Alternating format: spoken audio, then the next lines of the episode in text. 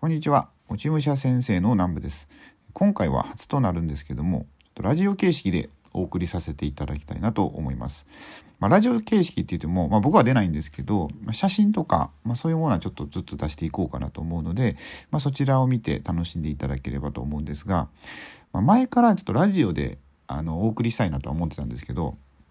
最近ですね、ちょっとあの、出張とかが多すぎて、なかなか家でこう動画を撮っている時間がないので、まあ、ここはちょっと少しハードルを下げて、まあ、ラジオ形式にしたら結構こう頻度を上げて毎日ぐらい配信できるかなと思って、まあ、今回はこの試験的に、えー、撮らせてもらってます。で、今回多分このオープニングの曲とかも全くないと思うんで、まあ、そこはちょっと、まあ、次回お楽しみということで。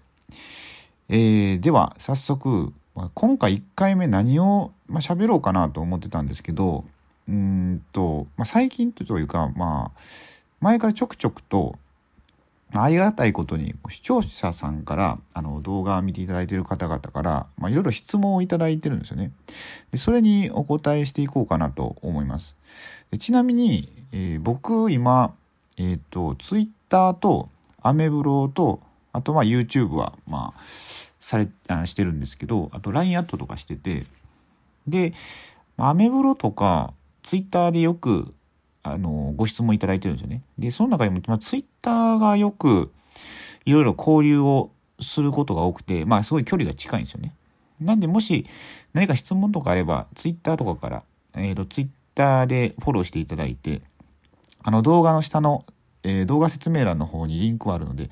まあ、そちらからえー、僕をフォローしていただいて何かいろいろとこう会話できたらいいかなと思います。で、その中でもうんと今回はうんとどうしようかな。えー、っと性格を変える方法ってありますかっていうご質問があったんですよね。でそれにちょっとお答えしていこうかなと思います。性格を変える方法ってまあ結構ネットとか調べたらいろいろあるんですよね。いろいろあってなんですけど、まあ、なんかどれもしっくりこないなっていうのが僕は思うんですよね。まあ、僕性格を変える、うん、性格を変えるっていうかなんすかね、まあ、僕のこの、えー、動画を、まあ、配信するようになって、まあ、配信するようになった理由っていうのが軸を作るっていうことだったんですよね自分の中の。でそういった意味で、まあ、性格を変えたいなっていうのがあったんですけど、まあ、何をしてもなかなか変わらなかったんですよね。で、えー、最近こうちょっと学んでてであこれ一番簡単に性格変えれるなっていう方法があったんですよ。でそれをお話ししていこうかなと思ったんですけど、まあ、これって本当誰でもできてでうんまあお金をかけないお金を節約するって意味でもまあいいかなって思うんですよね。うんでまあこれ言ってもいつも僕が言ってることなんですけどね動画の中で。うんまあじゃあ早速行ってみましょうかね。えっと、一応これね、科学的な根拠とかもなんかあったりするんですよ。だからなんかね、そんなすごいスピリチュアルとか、なんか都市伝説的なもんではないんですよね。で、えー、どうするかっていうと、ね、健康的な食事をするってことなんですよ。これよく僕いっつも、よく、よく言ってますよね、これ、動画で。あ、なんか外ですごい音しましたけど。えっ、とね、健康的な食事をするってことなんですけど、まあ、質素な食事をするってことなんですよ。あの贅沢な食事をしないもう自分が好き勝手になんか美味しいと思ったものばっかり食べないってことですね。でこれって、まあ、今までねほんといろんな動画で言ってて結構僕動画 YouTube し始めて初めの頃に「あのスーパーサイズ・ミー」っていう映画を題材に取り上げたんですよね。であれってすごいねあのー、ハンバーガーとかそういうものをうんまあちょっとこれどこのブラブランドというか、まあ、どこのって、まあ、言えないですけどまあまあ有名なとこですよ世界的に。でそこのハンバーガーを、まあ、朝昼晩それを1ヶ月間食べ続けたらどうなるかっていうドキュメンタリー映画なんですけど、まあ、それをしたその映画監督がいたんですよね。でどうなったかっていうと1週間もしない間にまあ鬱とかになっていったんですよ、うん、だから、まあ、他にもいろいろ身体的にもまあすごい太ったりとかあと、まあ、生殖機能に問題が起きたりとかとかいろいろあったんですよね。だからこの食べるものと性格性格というかもう心の状態とかっていうのはすごい関わりがあるっていうのはまあその映画をね見てもらったら分かるんですけど、まあ、結構ねこうなんか暗い暗くはないんですけど重たくなる映画なんで、まあ、あんま見なくていいかなと。レビュー見とくぐらいでいいかなと思います。とかあとね他の動画でもこれ最近の動画かな？うんとね誰でもどどんな人でも開運できる方法みたいなそんな動画を撮ったと思うんですけどそれの中に、えっとね、江戸時代の漢宋学者の水野南北っていう方がいるんですけど、まあ、その方が、まあ、すごい方で今でもその方の本って読まれてるんですけど、まあ、それその人何をしてたかっていうとえっとねすごいうんまあ、これ喋り出すとちょっと長くなるんで、まあ、そちらあの動画の方見ていただいたら分かるんですけどめっちゃ簡単に言うとすごいいろんなことを研究したんですよね。えっと、人の体とか、まあ、人の人相とかとあとその人が人生どんな風に送ってきたかとか、まあ、いろんなことを勉強したんですよ研究したんですよ自分で。3年間こう床屋さんで働いたり火葬場で3年間働いたり3年間お風呂風呂屋で働いたりとかでその人の体とか顔とかあとその人がどういった人生を歩むか歩むのかっていう、まあ、研究をずっとしたんですよね。でそれで分かったのがえっと、食べるものを変えたら人生がめっちゃ良くなるっていう絶対開運するっていうことだったんですよ。そういう法則があってでまあ全国にまあお弟子さんとかいたみたいなんですけどまあその水野さんのところに、まあ、全国から来るわけですよ。こう相談占いどうしたら運が良くなるかとかで。相談来るらしいんですけど、まあ、その方たちに答えてたのが全員にとりあえず、えー、健康的な食事をしなさいと。で質素な食事をしなさいみたいな。そんなえー、感じで答えたんですよね。そしたらみんなすごい運が良くなってったんですよ。で、まあ、その運が良くなっていったっていうのもまあ、いろんなこと考えられると思うんですけどその性格がこう変わっていったっていうのもあるのかなって思うんですよね。だからその人の生き方が変わっていったみたいな。だからまあ今回のこの性格を変える方法っていうのにもまあ通ずるかなって思うんですよ、うん、で科学的な、まあ、最近のまあ科学的なところで言ってみるとえー、っとね脳腸相関という考え方があるんですよ。脳と腸が、まあ、関係しているみたいな。で僕たちこう考えるのって脳で考えてるって思いがちなんですけど実は腸が考えてるんじゃないかっていうのがあるんですよね。でこれは結構ねそんなことまあ、僕はそういう風だと思うんですよ。でこれってなんかこうなんかね実際考えてみると脳と腸って結構形とか似てないですか？なんかあのブヨブヨ感とかなんかなんかこう何て言うんですかねボンレスハムじゃないですかなんかブヨブヨしてるじゃないですか。とか腸とかってなんかぐるぐるぐるって巻いたらなんかちょっと脳みそっぽくなったりするじゃないですか。で、